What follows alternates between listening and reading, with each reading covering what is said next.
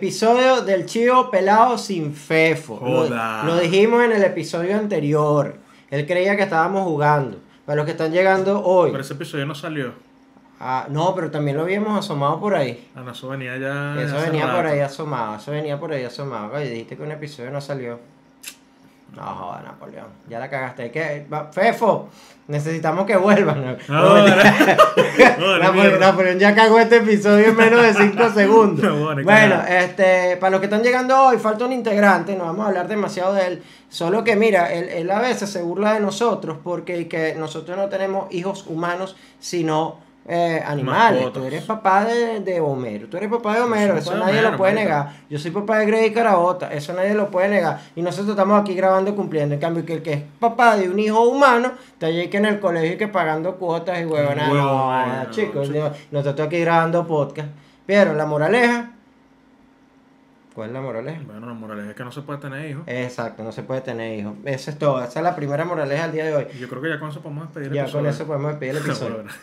¿Cómo está Chivera? ¿Cómo está toda la Chivera? ¿Quiénes somos los que estamos aquí en este momento? Arroba Calvo Suicide y arroba Natback Music. Music. Esas son nuestras cuentas de Instagram y nuestras cuentas de Twitter. ¿Por qué tienen que seguir a Natback Music? Porque es un productor musical muy arrecho. Muy arrecho. Ah. ¿Qué, qué, ha- qué es lo último que hiciste? ¿Cuál fue tu No, lo último último trabajo? que hice fue la canción de Sydney nueva. Ajá, su Skyline. banda. Su banda. Skyline. Su banda. vayan y lo escuchan, están en todas las plataformas digitales, así que no hay forma de no escucharla. Y a mí me tienen que seguir, ¿por qué, Napoleón? Bueno, te tienen que seguir porque tú eres un jera, bueno, deja la bola. no, porque, coño, porque estás haciendo una, unas vainas, eh, rebeldía financiera que está bien de pinga, weón, Ah, viste, viste, te gustó. Ah, me gustó. Yo me reí y aprendí. Ah, viste, risas y aprendizaje. No, Rebeldía Financiera es un segmento que yo lo tenía un pelo descuidado, pero me di cuenta que la gente es lo que más le gusta de lo que hago.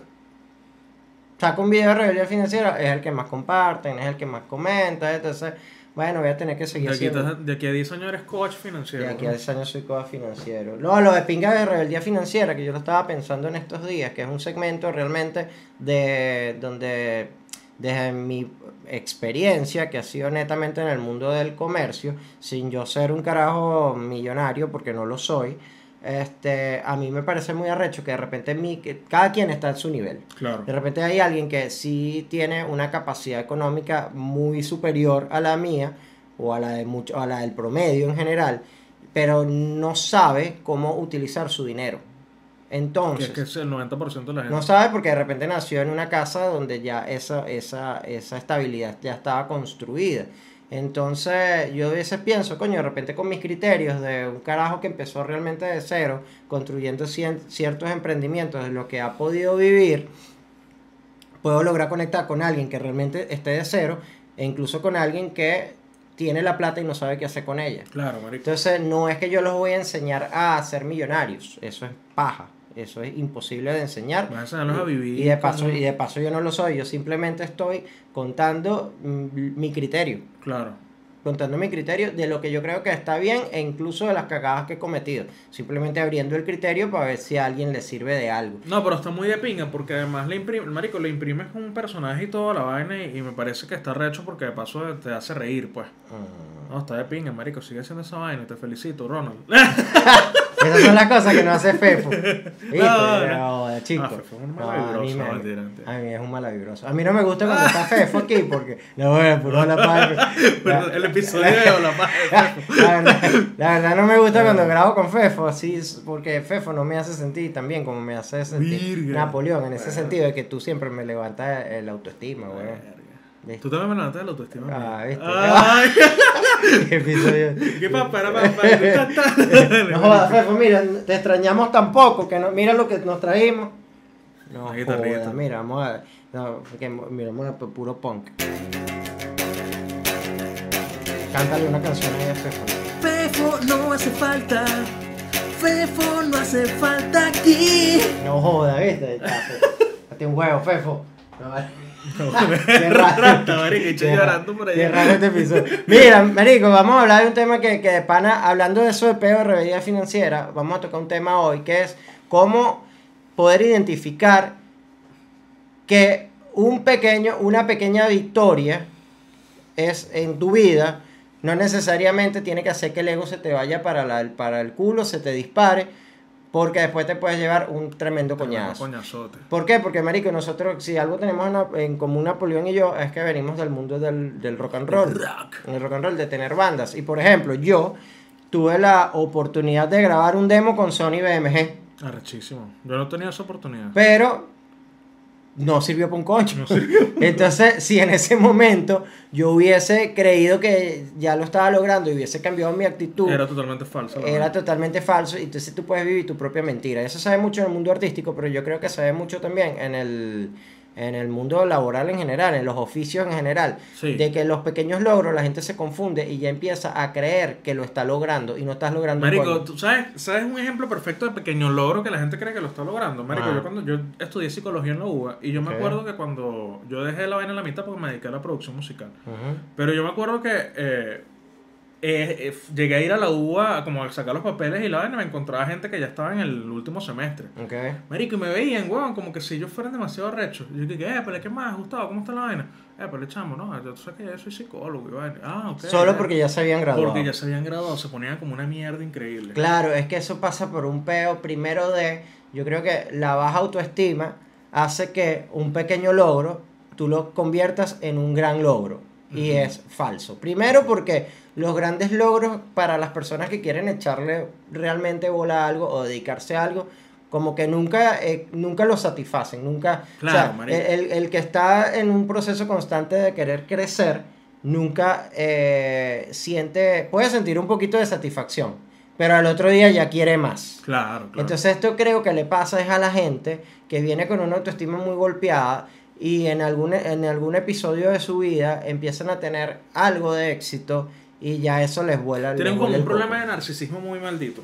Este. Y yo creo que esos problemas vienen siempre, marico, de, de tus peos de infancia. Por ejemplo, un peo de narcisismo puede venir de si tú a tu hijo lo, los logros se los sobreexagerabas. O sea, tú como que el carajito, no sé, hacía cualquier vainilla, tú, verga, hijo, eres lo mejor, eres no sé qué vaina", O Mm. todo lo contrario. Como si nunca le dijiste un coño y nunca le, le subiste la autoestima, nunca nada. El narcisismo, problemas de narcisismo vienen por eso, marico. Ok. Entonces, claro, weón, cuando tú llegas a una etapa adulta en la que ya tú no tienes a tus padres diciéndote que eres arrecho o simplemente no parándote bola y tienes un pequeño logro, tú quieres que todo el mundo, no joda, te vea como que si eres la verga de Triana, ¿entiendes? Claro, entonces empiezas a sobreexaltar demasiado ese, ese momento de prosperidad muy momentánea que estás teniendo y empieza a convertirse en una arrogancia estúpida, en una arrogancia de estúpido, porque ¿qué es lo que le ocurre a la mayoría de los arrogantes? A la mayoría de los arrogantes les ocurre que ellos creen que quien los está observando está diciendo, qué arrecho es este tipo. Y en realidad todo el mundo está diciendo, qué carajo tan huevón. La mayoría de las veces. Oye, La- ¿por qué huevón este carajo? Este carajo tan huevón. ¿Por qué? Porque extrapo, eh, eh, marico, exageran demasiado el, el, el, el momento que ellos consideran que es su momento. Pero entonces, ¿qué pasa, weón? Tú tocaste un tema ahí interesante. Por lo menos a ti te gusta, tú estudiaste psicología, te gusta la psicología. Yo no estudié psicología, pero me gusta eh, eval- en, en tratar de entender el peo de la mente humana. Mm. Y entonces, ¿qué es lo más interesante de esto? Que tanto tú como yo tenemos algo en común que Fefo no lo tiene. Y por eso Fefo no hace falta hoy aquí. No, tanto tú como yo tenemos algo en común que es que reconocimos abiertamente en un punto de nuestras vidas que estábamos pasando por un trastorno psicológico serio. Exacto. En tu caso fue eh, Ansiedad. la ansiedad y en mi caso, aunque la- aquí la gente se va a sorprender, en mi caso fue un cuadro de depresión. Oh. Ah, pero de.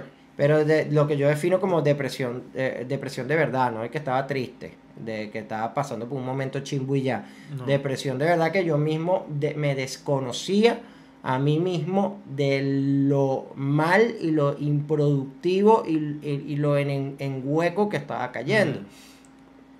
¿Por qué puede pasar eso, weón? Yo analizando de eh, el peo, de que yo sí soy una persona que si bien hasta- yo- mi vida ha sido un sub y baja constante, Mm.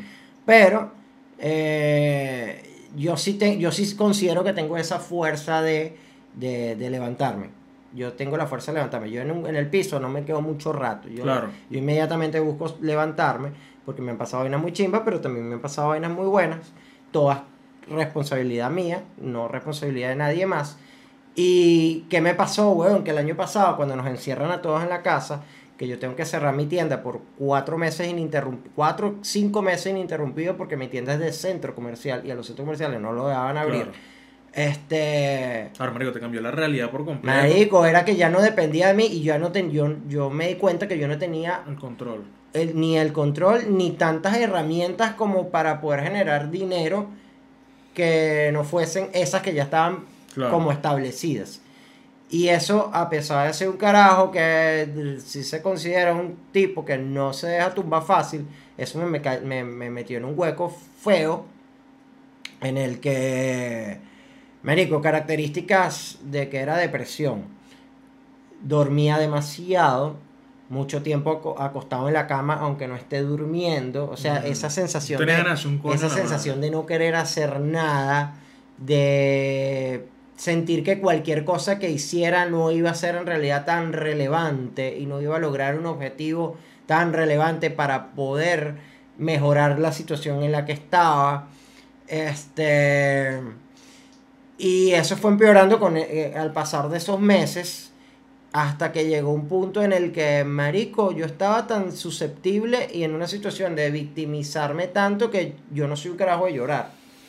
Yo, de hecho, yo soy un- una persona que tiene poca sensibilidad ante vainas que hacen llorar a mucha Mm. gente. Por ejemplo, la muerte o el nacimiento de un bebé, que es algo que hace como que llorar de felicidad o llorar. Yo no soy de llorar fácil. Mm. Marico, yo llegué a un punto que yo lloraba por todo. Estaba, está estaba llorón, estaba llorón. Entonces en ese momento yo sí dije, tengo un peo, aquí está pasando algo. Primero porque yo me desconocía y estaba muy consciente de que eso, pero a pesar de conocerme, eh, marico, se te nubla la posibilidad de, de avanzar. Claro, Ese es lo jodido de la Lo depresión. que pasa es que centras toda tu atención en lo que estás sintiendo, weón. Te Exacto. victimizas. Y eso Exacto. no te ayuda a avanzar. Exacto. Eso fue lo que me pasó. Y más arrecho aún que tu entorno también te va a empezar a desconocer. Mm. Porque no eres tú, no es la persona que, que tu familia. Párate de esa mierda. Daniela. No es la, no, es- eh, no, no, No, tal bueno, cual, marico, tal cual. No eres la persona que tu entorno está acostumbrada a ver Mm. y empiezan a ser negligentes con tu situación y pasa eso. Claro, weón. Y tú eres huevón, vale, pa- pero ¿qué te marico, pasa a ti? paja, chico. Ajá. Entonces ahí entra el negligente que puede tener, los negligentes que puede tener un depresivo cerca. Claro. Que terminan siendo verga, huevón, haciendo un daño brutal. Claro. Un terminan daño de meter en el hueco y nos te echan tierra. Claro, encima, eso es weón. como que, no sé, a un diabético y venga el otro y le ofrezca No, azúcar todo, todo, todos los días. Eh. Es tal cual lo mismo. Tal cual. Entonces, como para cerrar mi pedo, puedes preguntar cualquier cosa sobre mi, sobre la Ah, depresión, Napoleón. Ajá, ajá, cuenta, ¿qué dudas tienes? Bueno, este. ¿Cómo saliste de ese hueco, weón? Bueno, weón, yo, yo, eso es importante, porque a mí me llama demasiado la atención, como yo veo que hay gente que... Tengo... Oye, va, Ajá, tengo una pregunta seria. Ok. Cuando tú estás deprimido, ¿te diste cuenta que estás deprimido? O sea, tú dijiste, marico, este no soy yo. Claro, yo sí tuve la, yo sí tuve la capacidad de concientizar que, que ese no era yo. Mm, Entonces, ahí fue, me acuerdo clarito, huevón, que yo tengo una relación con mi mamá de pana muy de pinga. Este, y me acuerdo, huevón, que en una de mis, de mis peos de, de, de, de, de arranques de, de lloradera, lo primero que le dije a mi mamá fue, mamá, pregúntale a alguna amiga tuya, necesito ir al psicólogo ya. mm. O sea, de una vez pegué el grito. angustia la vaina. Ajá, pegué el grito, necesito ir al psicólogo ya. O sea, este peo necesito tratarlo ya. Entonces, nada, weón, pero yo me fui primero, échale bola a la locura, para tratar de cerrar la idea. Yo me fui primero a un psiquiatra. Verga, La, más. la primera cita que busqué fue con un psiquiatra. El psiquiatra me evalúa, le cuento yo a mi peo, como te lo puedo estar contando a ti ahorita, bueno, la gente ahorita. Y, el carajo lo primero me dijo, mira, marico, tú no estás loco. O sea, eso te lo puedo, yo te puedo dar un certificado ahorita aquí que diga que tú no estás loco. Eso es lo primero que te dicen todos, marico. Ajá, de- pero, pero de repente si llega uno que está loco. Y Ah, no, de bola. Y le van a decir, tú sí estás loco. No, no, pero lo dicen, lo dicen porque lo primero que uno piensa cuando tiene un trastorno de ansiedad o depresión es que te volviste loco para la mierda. Bueno, tienes control sobre tu mente. Yo no pensé que estaba loco. O sea, no pensé que estaba loco, pero sí se te puede poner feo y sí puede, y sí puede terminar rayando en la locura, weón. Porque un depresivo en una crisis depresiva seria puede cometer un error grave. grave Claro, de claro, matarse. Eso claro. puede pasar. Eso puede pasar porque eso es un arranque, eso es una crisis. Es un arranque. Eso es una crisis. Eh, eh, la mayoría de la gente que llega a, a esa situación tan terrible es porque eh, no la planificó. Ujú. Eso es una vaina que, que en el momento Todo sentiste que ya perdiste absolutamente todo el control. Entonces, Paula, pa- progresivamente puedes llegar a ese momento Lo mismo pasa con la ansiedad. en el que ya igualito. pueda perder todo el control. Entonces, nada, yo me fui directamente al psiquiatra, el psiquiatra, el psiquiatra, escuchándome echando el cuento, me dice, mira, tú te, vas, tú te vas a tomar esta vaina. Este... Vas a ver elefante rosado. sí, sí, sí. Drogándote. Tú te vas a tomar esta vaina, pero tu peo no es conmigo, tu peo es con un psicólogo. O sea, el que te va a ayudar a ti a canalizar tu vaina es un psicólogo. Entonces, marico, estuve como por tres meses en- con una cita al psiquiatra mensual, porque tuve que tomar antidepresivos, Mm. y, y una cita semanal con el psicólogo. Hasta que yo llegué al punto que ya yo, esto, esto fue mi experiencia muy personal. Esto no lo recomiendan hacer, ni lo recomiendo yo hacer, ni lo recomienda nadie hacer. Mm. Pero yo, huevón, ya sí llegué a ese punto para cerrar mi, mi peo del- del- de la depresión, en que sentí que ya yo estaba bien Mm. y que yo podía continuar sin los antidepresivos. Y los eliminé de un solo coñazo. Eso no, Eso lo no se debe eso hacer, no se debe supuestamente. hacer. Pero yo tenía como que un bastoncito por ahí que lo tenía guardado y no lo había sacado, que era la meditación. Mm, Marico, meditación. Entonces yo dije, yo sí soy huevón, yo sé meditar porque eso yo lo estudié. Este, porque yo no estoy meditando.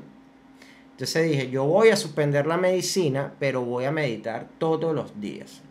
Entonces, lo que no estaba haciendo la medicina, probablemente lo estaba haciendo la meditación. bueno, claro.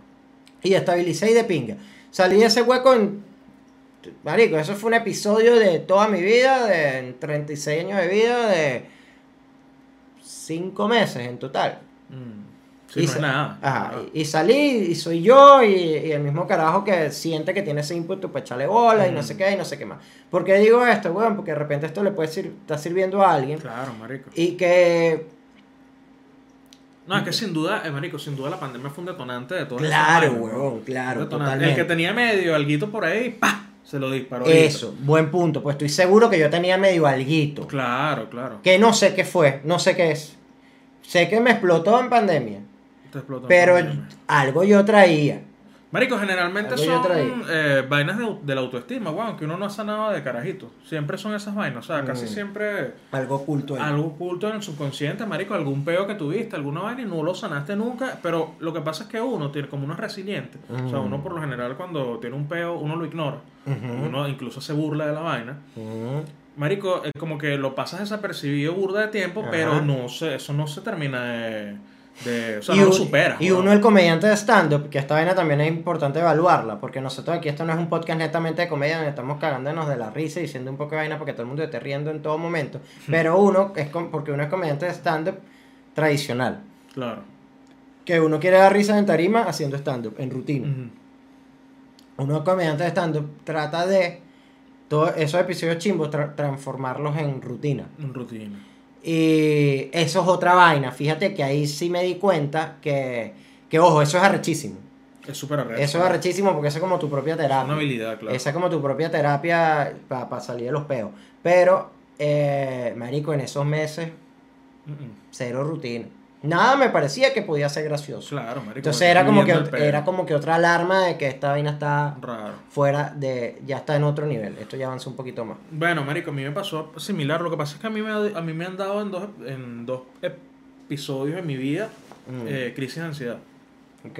La primera fue, marico, cuando me mudé a, a vivir con Andrea, que fue como que rompí todo el cascarón, me salí de mi casa y me puse a vivir como un adulto, pues. Claro, ¿no? Y para que la gente entre en contexto, Napoleón es un carajo que vivió toda su vida con una mamá y una abuela. Y una abuela. Coño, consentidito. Consentido rechamente, Mm. marico. A lo mejor yo tengo mis pedos de narcisismo por ahí. No, consentidito, no lavabas nada, Coño, no, coño. todas las comidas te las hacían. Entonces, claro, marico, llego hasta, aquí- que ya te, li- hasta que te limpiaron como el culo. Como hasta los mm, 14. Una huevona. Bicho gordo grandote. De verdad, Huevona, Ya basta, huevona, es horrible. Entre las dos. Entre las dos, tu abuela así y tu abuela así. Qué, qué horrible. ¿Cómo está la mamá, Napoleón? Ah, coño. ¿Cómo está? mamá. Es mal que la tuvo que recordar. Este. Nada, marico, cuando llegué aquí, el, el cambio completo de, de vida, esa vaina me, me, me fue detonando un- una crisis de ansiedad, pero una crisis pequeña porque me duró como, no sé, una semana, weón, dos semanas. Ok. O sea, fue una vaina como que me sentí, empecé a sentir todo chimbo. Tenía una percepción Ok. mierdera de, de la realidad. Como que mierda, todo está mal para el coño. que era una ma- que había sido una mala decisión. No, no, te- no, te- nunca o- lo asocié a, a yo, nunca lo asocié a, a porque me había mudado. Lo asocié a como que, verga, marico, no sé qué, estoy enfermo. O sea, empecé a sentirme como enfermo. como Pero verga. ¿por qué? O sea, en el- te sales de la casa Ah, marico, de repente. Sales de la casa de tu mamá, entras a otro entorno casado, otra realidad. Otro feliz, eso fue feliz. Ese momento fue feliz. Felicísimo, ¿Y en qué, pero- y en qué, y qué crees que fue lo que entonces El detonante, nada, marico, darme cuenta de que yo no, yo no sabía... no estabas preparado? No estaba preparado. Mm. Darme cuenta de que mierda, tengo que hacer estas vainas y de repente Andrea Rex, porque coño, tu madre, pero porque, pero coño, miaste toda la poseta, chico. Tal, ese tipo de vainas. Pues Ok. eso era la vaina que hacen los hombres, pues. Claro. Pero tú lo vas Claro, no entra así. Claro, Porque- marico, ¿y qué arrecho es el hombre? que Porque es divertido. Es No, divertido. no, el baño está vuelto a mierda. Claro. Bueno, marico, lo, lo cierto del caso es que me pasó eso, esa vaina lo superé rapidito porque me di cuenta enseguida que tenía, de que no era normal. Porque empecé a sentirme asustado, ¿sabes? Empecé a sentir miedo, marico, miedo irracional de bola. Y sentí como que todo estaba mal, verga, pero qué chimbo. No era una depresión como tal. De repente sí hubo sesgos de depresión porque cuando viene, cuando tienes una crisis de ansiedad, a veces... Claro, porque estoy tratando aquí de entender, cuando tienes una crisis de ansiedad que yo no he tenido, no te sientes triste, sino que te sientes excesivamente angustiado. Exacto. Claro, y la angustia y la tristeza son totalmente distintas. Son totalmente distintas, pero si, si duras demasiado tiempo angustiado, Te puedes deprimir. te puedes deprimir porque sientes que no tienes el control, marico. Claro. Entonces, nada, después me di cuenta de que, marico, empecé a verme en el espejo y decir, bueno, ¿qué coño te pasa? Bueno, tú eres un bicho que, que hace música, que hace esto, que hace lo otro, y, y vives de la música en Venezuela cuando, cuando la gente tiene que, no sé, Mm. repartir culo. Claro, empezaste a entender que, eh, que si eras más arrecho de lo que probablemente tú te percibías. Exactamente. Claro, bueno, coño, yo vivo de la música en Venezuela, que es un país donde todo el mundo dice que aquí no se puede vivir la música y yo lo hago. Entonces, ¿qué puedo- coño te pasa? Exacto. Y si entonces- puedo vivir la música, puedo limpiar una maldita poseta. Exacto, marico, una vaina así. Exacto. Entonces, nada, fui para el psicólogo, weón. Y el psicólogo, yo le digo, mira, me, me pasó esta vaina la semana pasada, me sentía que no tenía el control de nada. De repente me olvidaba de la vaina y estaba como si nada. Pero si me Mm. acordaba enseguida de la sensación, enseguida me da una angustia maldito otra vez. El tipo me Ok. dijo, mira, chico, tú lo que tuviste fue una crisis de ansiedad, tú no estás loco, empezando por ahí. No, pues yo Mm. sentía que estaba loco, marico, yo sí sentía que estaba loco porque cuando, cuando empiezas a dejar de tener el control sobre lo que sientes, sobre cómo interpretas tu realidad, Mm, sientes que te volviste loco porque no tienes forma de agarrar el volante. Pero siempre, siempre tienes el volante enfrente, marico. Lo que es nada más como una nube que te nubla la, la, la, la, forma en la que interpretas tu vida. ok. Y entonces el carajo me dijo, mira, tú no estás loco un coño. Claro, aparte que asumo que había un, fact- un elemento ahí de preocupación extra de que era que se te estaba presentando eso justo en el momento que te casaste y que qué coño iba a pensar Eh, Andrea. Como que qué clase de huevón es este con Eh, el que yo me metí a vivir. Entonces, claro, tú te a la primera, a la primera semana que deberíamos estar felices y anda todo asustado. Ya, weón. Exacto, marico, esa vaina te, quita- te la autoestima. que Claro, weón. que. Entonces el psicólogo me dijo, no, marico, tranquilo, este... ¿Cómo estás durmiendo, Napoleón? Y yo, mira, estoy durmiendo súper mal porque no he entregado Mm. unos trabajos, tengo acumulado un poco de vaina. Ok, pero estás procrastinando mucho, chico. Tú lo que tienes es que, este, nada, te pones, te organizas más, te planificas y planificas tus horas de sueño y eso está listo, chico. Claro. Mira, es más, me dijo, mira, aquí ahorita no se están consiguiendo ansiolíticos, se está consiguiendo un coño. La mayoría de los psiquiatras están locos de bola y me mandan a mí todos los, los, los, Claro. los carajos con ansiedad. Porque no, marico, porque no hay ansiolíticos. Y el carajo ha tenido que fabricar unas terapias súper arrechas para poder sacar a la gente naturalmente de, de- de crisis de ansiedad. Y la mayoría de las formas de sacar de la gente de esa crisis de ansiedad es con buen sueño. Te estoy poniendo un fondo musical mientras echas ese cuento. Bueno, listo, marico. Me parece hermoso. Entonces, nada, eh, mira, marico, te voy a contar una vaina que me dijo el psicólogo. Que eso me pareció súper arrecho. Porque él me explicó que, sabes que nosotros tenemos ondas cerebrales, las ondas cerebrales, ¿no? Que tú, por ejemplo, te despiertas en la mañana y tú estás como en alfa. En alfa es como que estás ahí medio, medio dormido todavía. Que también es un reggaetonero. También es un reggaetonero. Y también, y después cuando te, te despiertas más, entras en beta. Que es como los betas de cuando tú tienes un beta. ¿Qué pasó, horrible. Ok, ok.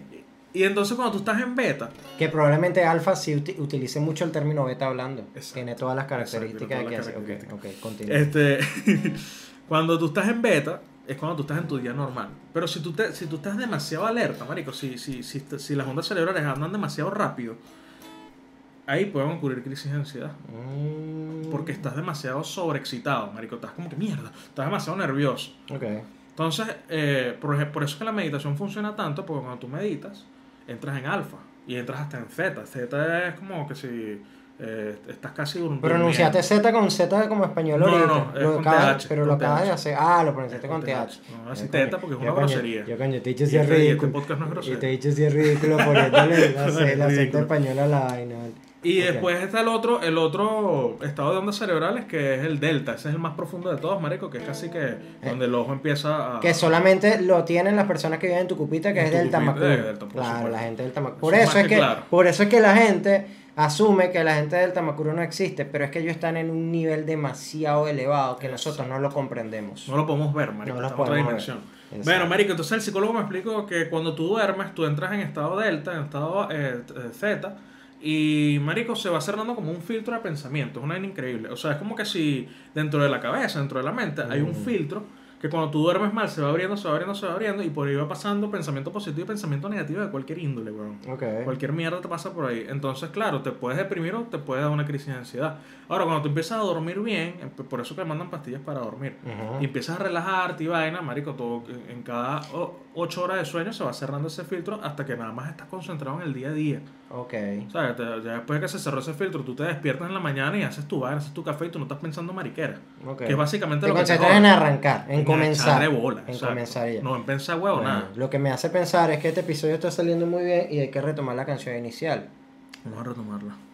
Vamos a hacer una, el, una ¿qué? Una, la balada de, de que Fefo no hace falta. Fefo no hace falta en esta vaina. Fefo no hace falta. ¿Qué ibas a seguir? Sí, marico. Ah, bueno, no sé. inspirado, pero no importa. Ok. Ajá, pero entonces, vámonos para atrás otra vez. Eh, aterrizar diariamente. Tener metas a futuro sin dejar que te vuelvan loco. Muy cliché, pero muy real. Eh, pero yo creo que esa meta a futuro este, se construye de pequeñas metas muy huevonas que vas resolviendo todos los De días. bola, de bola. Eso te empieza a hacer sentir bien. Ejercicio demasiado Ey. básico. Ejercicio demasiado básico. Una agenda para la semana y para el día. Total. El hecho de tachar que hoy pudiste resolver de cuatro vainas dos ya te hace sentir De productivo. bola. Marico, es una vaina muy Mm. arrecha porque en esto ya estaba reflexionando y me di cuenta de que uno realmente, o sea, tú estás consciente de tu peo, ¿verdad? Tú puedes estar consciente y aún así tener un peo de depresión y de ansiedad. Es una vaina muy loca. Porque. Y es donde te das cuenta que realmente tú no eres tú. O sea, tú tienes tu conciencia, pero la mente es la que te está jugando ese poco de químicos coños de madre ahí que te hacen crear otra vaina. Entonces tú lo que tienes es que enseñar a la mente y domarla de que tú no estás loco para el coño y que tú tienes control de tu peo. Por eso es importante el tema de la meditación. Mira, un episodio importante del- de la terapia, de la, con la psicóloga que yo estuve yendo. Yo le pregunté en algún punto, este, coño, ¿cuáles son las características de... O sea, todo el mundo tiene un trastorno, le pregunté yo. Según lo que yo veo, como ya yo estoy entendiendo las cosas. ¿Cuáles son las características entonces que cómo es que tiene que actuar una mente sana? Y ella me dijo, no existe mente sana. No, huevón, raro. O sea, todas las personas tienen un trastorno a menor o a mayor nivel. Este tiene mucho sentido. Porque ¿cómo definirías una mente totalmente sana, Américo? Tendría que ser una mente de un bebé. Bebé, claro. Que ni siquiera No habla. información, no que ni información. siquiera habla, huevón, no sé. Y, y no ha podido tener, porque desde que el niño toca el colegio, ya se puede empezar a sentir eh, amenazado, triste. Claro. O sea que realmente lo que importa, lo, lo necesario de un ser humano es que sea funcional.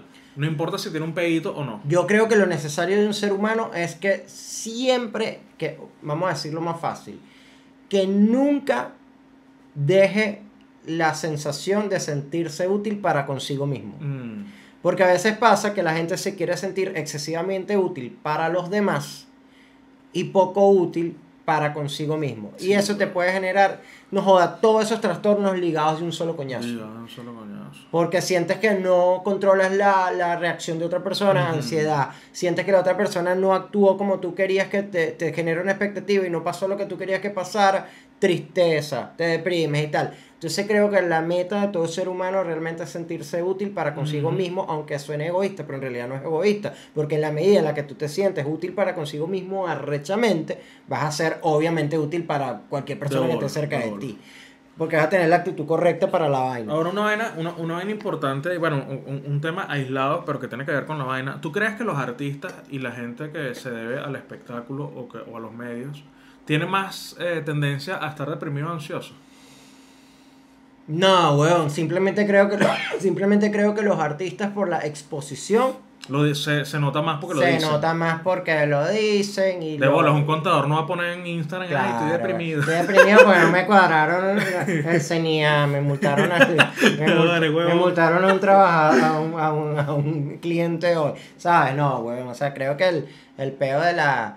Que mira esto, pa- ya como para cerrar la idea, porque todo tiene, nos fuimos como por un lado, pero al fin, por otro lado, pero creo que tiene mucho, todo Mucho al final ver, tiene, que mucho que ver.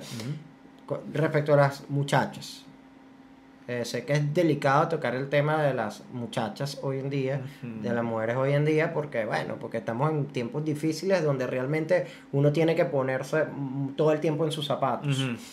Y porque sí es verdad que, verga, marico, unas realidades, hay, hay muchas realidades chimbas Sí, a las que estuvieron sometidas y siguen estando sometidas diariamente. Mira, yo voy a decir una vaina demasiado sencilla, el tema del acoso, que, la- que hay huevones que dicen que, no, que porque un obrero le cise no es acoso. De bolas que es acoso. Y, y, y yo me acordé, por un solo ejemplo, de una vaina que me pasó a mí. Mira, en, el en un centro, un- uno de los centros comerciales donde yo trabajé había un gay que estaba enamorado de mí. Y ese carajo me acosaba. Y él está en su... Bueno, o sea, sí, marico. Me acosaba. O sea, no estoy hablando de los gays en general, estoy hablando No, de un claro, gay que claro. obviamente me acosaba. Sí, por- porque yo he escuchado gente que dice como que, bueno, pero ellos están en su derecho también de, de, de que les guste un carajo y que ellos intenten No, no, no, no, pero no era, un, no era una vaina que venía con una intención bonita, o sea, de Como que, coño, pinga, marico, ed- eres marico, educada, no, o sea. sea, era una vaina de, de, de sadiquito. O sea, marico, al punto que una vez yo entré al baño y, y el bicho estaba orinando, weón, en el urinario. Y te dijo, Y, mira, y el bicho entró y yo tengo un tatuaje en la parte baja aquí de la espalda porque porque eh, de- del nombre de mi mamá y vaina. Y el bicho entró y me vio así y me dijo la, la próxima vez te tatúas la próxima vez te tatúas las nalgas y tal nah, y, y me intentó tocar sea, era una cosa como que el bicho siempre como un- con una miradera rara, unos comentarios raros y tal. Al final yo resolví eso como lo resuelve con cualquier hombre. Cuatro coñazos. No le di cuatro coñazos, pero se los ofrecí. Le dije, marico, yo te he tratado con burda de respeto, pero la, aparte que era más o menos mi ring el carajo también. Porque si era más alto y más fuerte que yo, me dejaba no, tocar no, la no, bueno, claro. evidentemente. Pero, y claro, pero eh, yo sí le dije, la próxima vez de verdad te voy a tener que... no- nos vamos a tener que entrar a coñazos. Le a las manos. Dije, la próxima vez nos vamos a tener que entrar a coñazos. Y el bicho desde ese día entendió y más nunca me dijo nada. Y nos veíamos todos los días y él tranquilito por su lado y yo por mí. Entonces yo dije, coño, marico, es un mínimo episodio de acoso. Bola, de bola. Marico, imagínate chamas lindas, o qué sé yo, mujeres de cualquier, de cualquier bueno, lindo es, es, es relativo, pero chamas que sean lindas para la, la- para los ojos de cualquier tipo en la calle y que diariamente tengan que estar recibiendo una dosis Es de una eso, ladilla, una dosis de eso que yo viví. Está Súper mal, está está súper súper mal. Igual hay de mujeres para hombres, marico, también. Hay acoso de mujer para hombre. Hay acoso de Pasa, mujer pasa. para hombre, debe pasar, aunque... Ah, una rumbita y una una chica, uy, verga, unos besos, verga. Bueno, pero- pero a ver, que Napoleón. Cuidado, que no te- gusta, mira, no. Andrea. Pregunta cuándo fue eso, ¿viste? Pudo haber sido No, vale, hace un año. tiempo, pudo hace haber sido hace un año. ¿Hace cuánto tiempo? Hace como. Hoy te va a decir que hace 25. no había nacido, vaina. Mira, 34 minutos. Ajá, ¿para dónde iba con este peo? De que, marico, no, que, que la gente tiene que realmente sentirse muy bien con quien es, weón. Mm. Y te voy a poner un ejemplo. La, eh, que era el que estaba hablando de las muchachas. Mira, las amigas de mi edad, mis, mejor, mis mejores amigas que tienen, que estudiaron conmigo desde el liceo Ujú. y hoy día nos mantenemos en una relación muy de pinga. Son mujeres que tienen hoy en día entre 34 y 36 años. Realmente, yo que las conozco desde que estábamos en el liceo, eh, la mayoría son chamas que siempre les, que les supo mucho a culo el que dirán o cómo se veían. Mm, Entonces la sobreexposición de hoy en día, pero no existía la sobreexposición que Sí, existe bueno. hoy en día, es la que hace que la gente esté tan susceptible. Entonces si tú sabes que te gusta la sobreexposición porque forma parte de la dinámica social, Social nueva. nueva, eh, tienes que tener esos pantalones apretados porque te van a, te van a querer joder, porque hay cientos de millones de personas trastornadas De que van a, van a soltar su trastorno de la manera que les... El, el planeta Tierra es un manicomio completo. Somos, Total, este es el mano. planeta manicomio. Porque si nos vamos al criterio de mi psicóloga de que no hay mente sana, estamos en un planeta de puras mentes enfermas. Mierda. Entonces, hay que saberlo entender. Es un Betamax. Hay que saberlo entender. Vámonos, Vámonos, vámonos. vámonos este, con una canción. Vámonos con otra canción. De Fefo. De No, Fefo, sí, no, sí, claro, Fefo, porque siente que no, no, no es necesario para nada. Ya, ya- ya- ya hicimos un, un punk, hicimos una balada y ahorita vamos a hacer tipo, tipo bossa nova de que Fefo vete. Dale, dale. Fefo, vete, vete ya. Fefo, vete, vete ya de esta mierda. Porque no haces falta en el chivo. Oh, oh, oh, oh. Fefo se tiene que ir ya, ya. Vete. Oh, oh, oh, oh. Fefo se tiene que ir. Suscríbanse. Ya saben. Suscríbete o morirás pobre.